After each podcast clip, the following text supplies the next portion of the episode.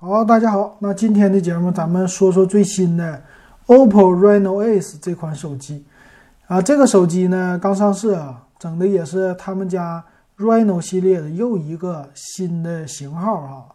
这次命名也挺有意思，叫 Ace。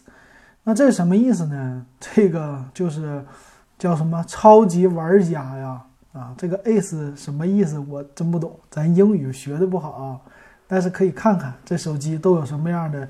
特殊的功能，那首先第一个呢，它是说性能非常的好，因为用了一个骁龙八五五 Plus 的处理器，啊，这是 Reno 系列的算是最高的处理器的款式了。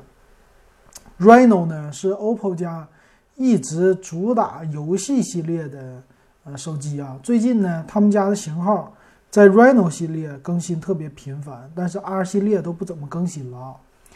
那它呢？标配是十二个 G 啊，其实最大哈并不是标配，最大达到十二个 G 的内存，二百五十六 G 存储，而且呢用的是最新的 UFS 三点零的一个闪存的方案啊，都是最高端的了。然后有什么 Game Boost 二点零的一个技术，这就是玩游戏的一个技术哈。那这些都没什么，它还有呢叫超级闪充的功能，说叫充电五分钟。就可以玩两个小时啊！啊这不是玩游戏吧？估计它呢是四千毫安的电池啊，并不是特别大的一个电池。但是呢，他说了最高支持到六十五瓦的一个快充啊，这个快充的速度还是挺快的哈。所以它支持呢叫呃十八瓦的 PD 快充和 QC 的快充，还有这个 VOOC 三点零的功能啊，在快充方面还是挺厉害的。还有呢，它突出的都是游戏的体验，因为呢，Reno 系列主打的就是游戏嘛，所以这次带来的全新的九十赫兹的电竞屏，哎，这个好像在其他的品牌下没什么，就整个的 OPPO 系，OPPO、vivo，啊，一加啊，包括 Realme，将来可能估计都得用上这种九十赫兹的电竞屏啊。那其他家我们好像就听说了是，呃，红魔。对吧？中兴的，呃，努比亚的红魔系列有九十赫兹的屏幕，别人家好像没怎么太推出，或者我记错了。比如说黑鲨游戏手机，好像也没有太听说哈。然后有一个叫立体声双扬声器啊，这是它的一个特色。什么震感的这些没什么特色了，我觉得。那这块屏九十赫兹呢，好像你不用来打游戏，你只是来看视频的话。也没有什么意义哈，所以对于玩游戏的人还是不错的啊。立体声扬声器这没什么说的。那其他方面呢，就是背面啊，它这儿也设置了一个液冷散热的系统啊，这一点就玩游戏的人肯定很喜欢了啊，比较相对于来说会凉快一点。还有呢，叫四 D 游戏震感啊，这主要是配了一个线性的马达啊，这些。在震动方面啊，大家对标的都是苹果，那真正能不能达到苹果这种级别不好说。然后它和 OPPO 的 K5 一样啊，也有一个叫 Link Boost 的这个技术。这什么技术呢？同时连接 2.4G 和 5G 的双频的 WiFi，啊，主要是为了提高稳定性和快速切换的一个功能啊。那这个呢是啊网络方面的，还有呢就电线，天线呢它也是天线方面呢。啊，配的比较多啊，而且上下的这个不不是连在一起的吧？主要是为了防止你的手触碰啊，会横屏的时候手触碰就变成死亡之握了。反正现在很多手机都喜欢这么来搞哈啊，这点还不错。但是这个摄像头呢，就有一点不太一样了哈。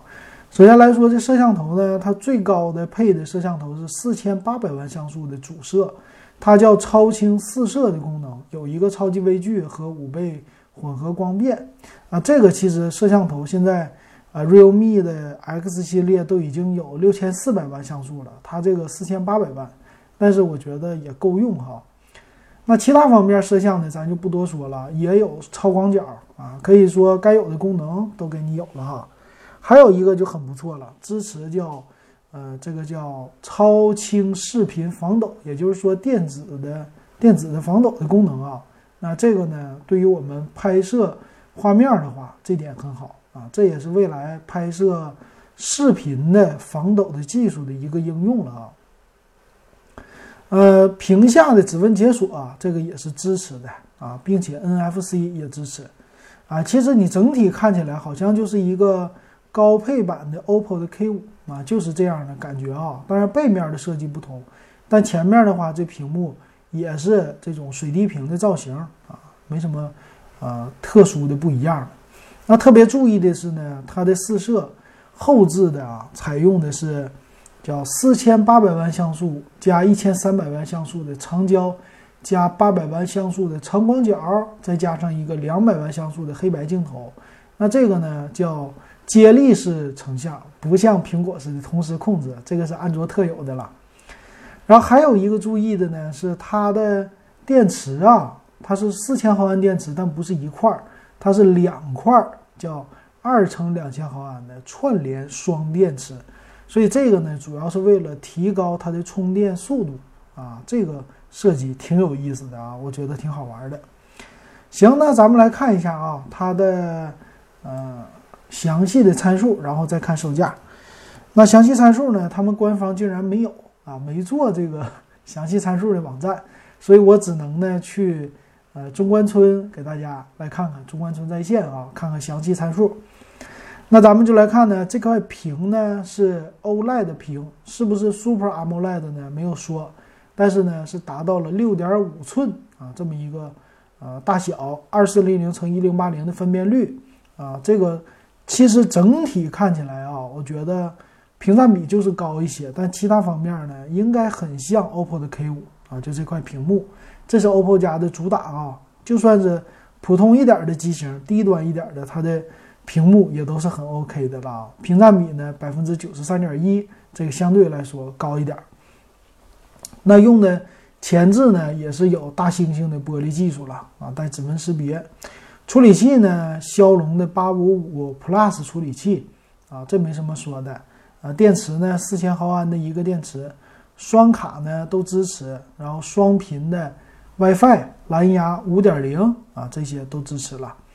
那后置摄像头刚才说过了，前置呢稍低一些，前置只有一千六百万像素啊，这个不是三千两百万像素，这是一个小遗憾。那它的光圈呢，四千八百万像素是索尼的 IMX 五八六的这个啊，这个大家已经太熟悉了哈。那用的 f 一点七的光圈，剩下呢八百万像素的。超广角啊，用的是 f 二点二的一个光圈，前置 f 二点零，可以说拍照啊、感光度什么的都是完全够的。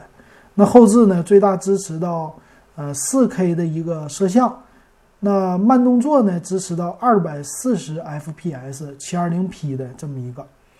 那其他还有呢，叫自动对焦啊，然后光学防抖啊，五倍混合变焦啊，啊，这很多功能的一个支持吧。那机身的尺寸啊，特意说八点七毫米的厚，两百克的重量，说是机身材质是玻璃的，所以这个厚度和重量相对于来说有一点重啊，拿在手里有点压手的感觉呀。但是呢，毕竟它的电池四千毫安啊，啊，这也是今年的特色了，很多手机都变厚了，包括苹果是吧，都变厚了。那其他就没什么可说的了，咱们来看一下它的售价哈。售价方面呢，八加一二八 G 的是两千九百九十九起啊，这么一个价位。还有呢，八加二五六多了一二八存储的话，贵了呢是两百块钱，三千一百九十九。还有一个十二加二五六 G 版本的呢，就是三千七百九十九啊，相对于来说更贵了啊，多了四个 G 内存，存储不变的情况下，贵了差不多六百块钱啊，这个内存。多四个 G 差六百块钱，很符合一个普通手机的定价哈，还行。那今天我看了一下，有的评论说：“哎呀，这手机是正宗的水桶机啊，很不错。”但是呢，我感觉哈，毕竟它卖的售价稍微有一点贵了啊，两千九百九十九起了啊，也是也到了三千多块钱了。但是从外观上来看呢，OPPO K5 可以说跟这个比起来也不差。啊，所以它的感觉起来，从外观上看不是那么特别的高端哈，没有之前的 Reno 系列那种，哎，一看，哇，Reno 二，镰刀式的弹出，是吧？啊，这个挺好看的。Reno Z 呢，啊，它虽然不是特别的突出的那些设计，但是啊，毕竟它价位便宜哈，所以这个 Reno Ace 我就感觉外形变得有一点平庸了啊，而且少了六千四百万像素的后置摄像头，这是一个小遗憾啊。其他方面呢，还算是 OK 的吧。所以这个价位呢，八五五 Plus 啊，现在来看能保持多久，这个不好说，因为明年的一月份有可能就出来最新的处理器了，所以这个时候八五 Plus 可能就尴尬了啊。所以我对这个机型呢，对它的看法，其实买八加一二八 G 的就足够了啊，两千九百九十九，如果你喜欢的话，那这种处理器啊，这种机器用个两三年啊。反正两年的话，你换机器是完全够了的啊。但是呢，我还是对它有一些小小的期待，就是呢降价啊，有可能会降到两千四百九十九啊。当然不能这么快哈，两千七百九十九。但我估计，要是降到两千四百九十九，那它的性价比相当的高了啊。咱看看它多久能降到这个。行，那今天就给大家说到这儿，感谢大家的收听。